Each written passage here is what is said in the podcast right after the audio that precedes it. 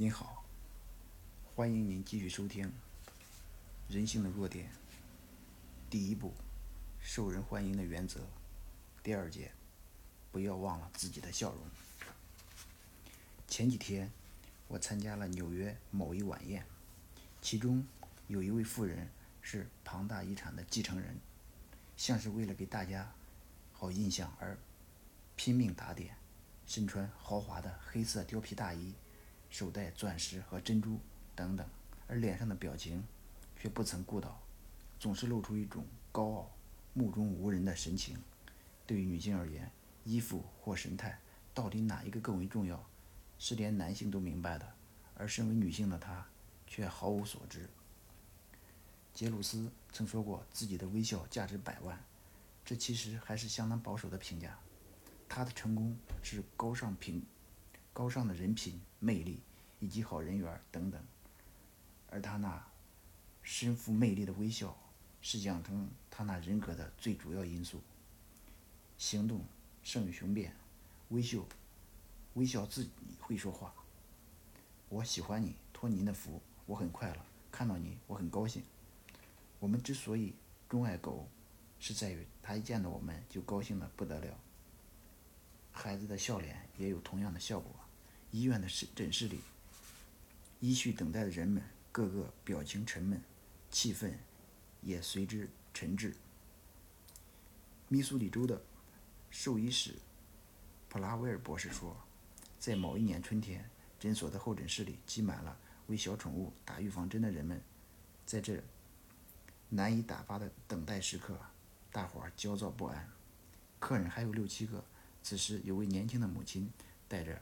他九个月大的婴儿和一只猫进来，他坐了下来，刚好就在一位表情不很愉快的绅士旁边，而这个怀抱中的婴儿正在笑望着这位绅士。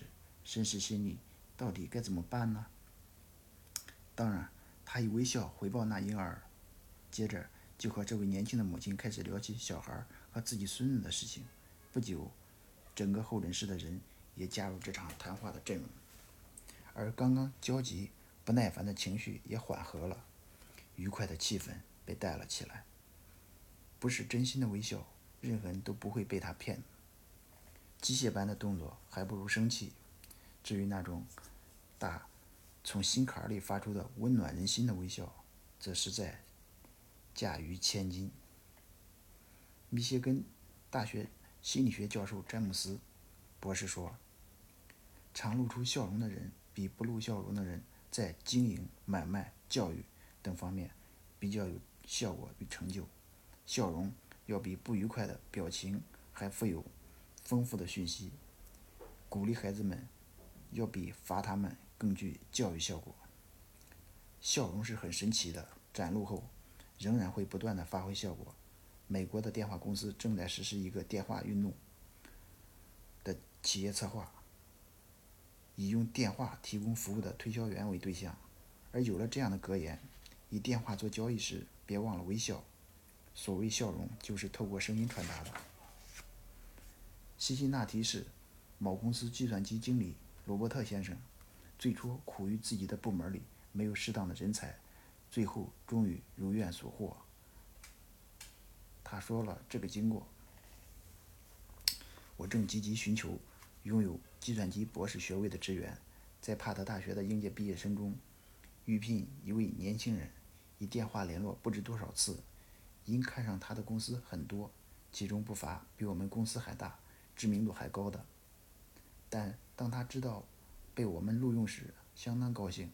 之后我问他原因，他稍经考虑才笑着说：“我想大概是这样的，其他公司经理打来的电话都是以公式化的语调说话。”因此，只觉得是一种交易，而您却是愉快的和我交谈，于是那种想成为公司一份子的情绪也就透露，透过声音而传达出来了。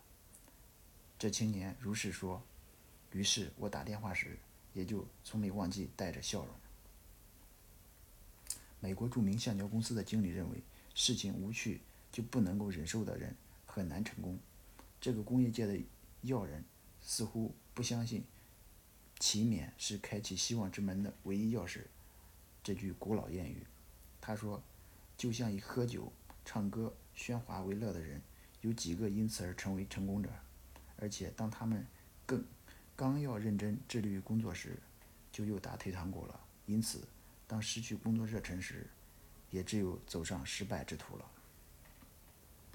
想获得交往的乐趣，首先就必须使对方和自己快乐才行。我曾提议许多企业家起床后每小时展现他们的笑脸。”这样持续一个礼拜，再把结果拿来训练班上发表。结果呢？纽约股票场外经纪人瓦利安，他并非稀奇的特例，而可以代表成千上万的其他人。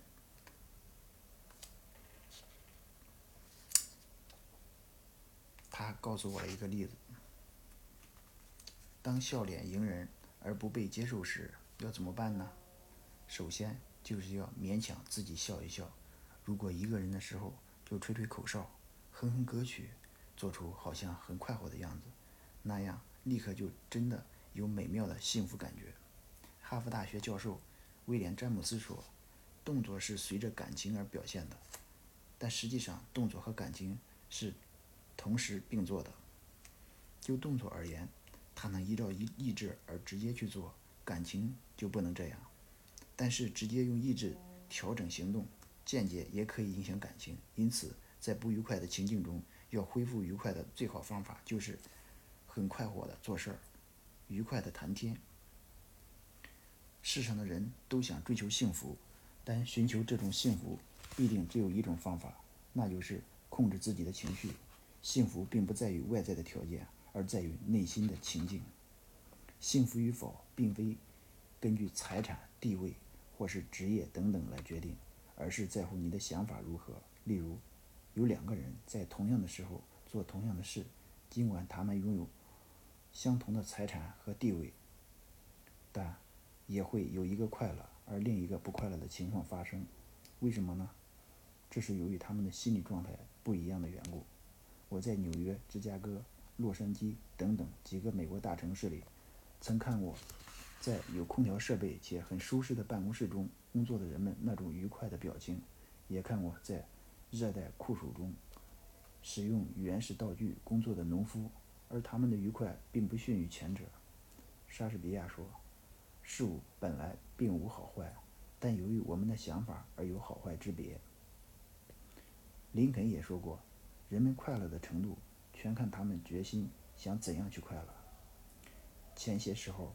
我遇见了一个，我遇见了一件极好的例证，在纽约长岛车站里，当楼梯升起时，在我面前是三四十个不便于行动的少年，他们拄着拐杖，苦撑着上楼梯，其中也有在旁边看护照料的少年。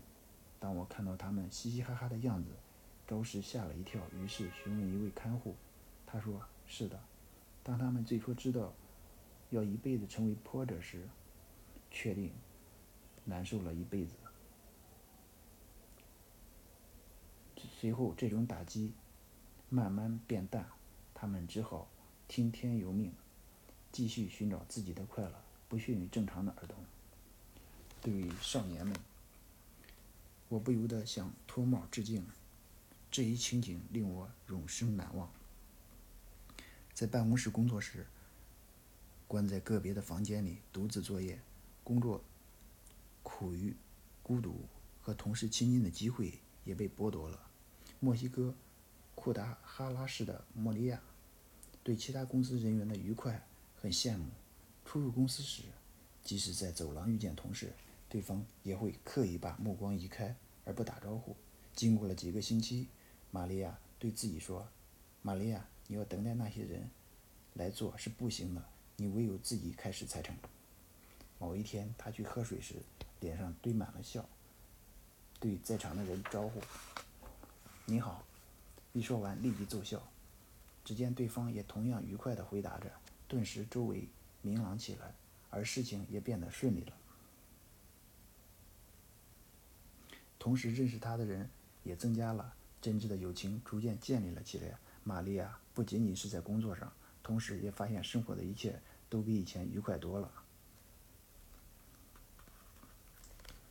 古代的中国人是聪明的，尤其在处事上，他们意味深长地说：“和气生财，笑容是善意的象征，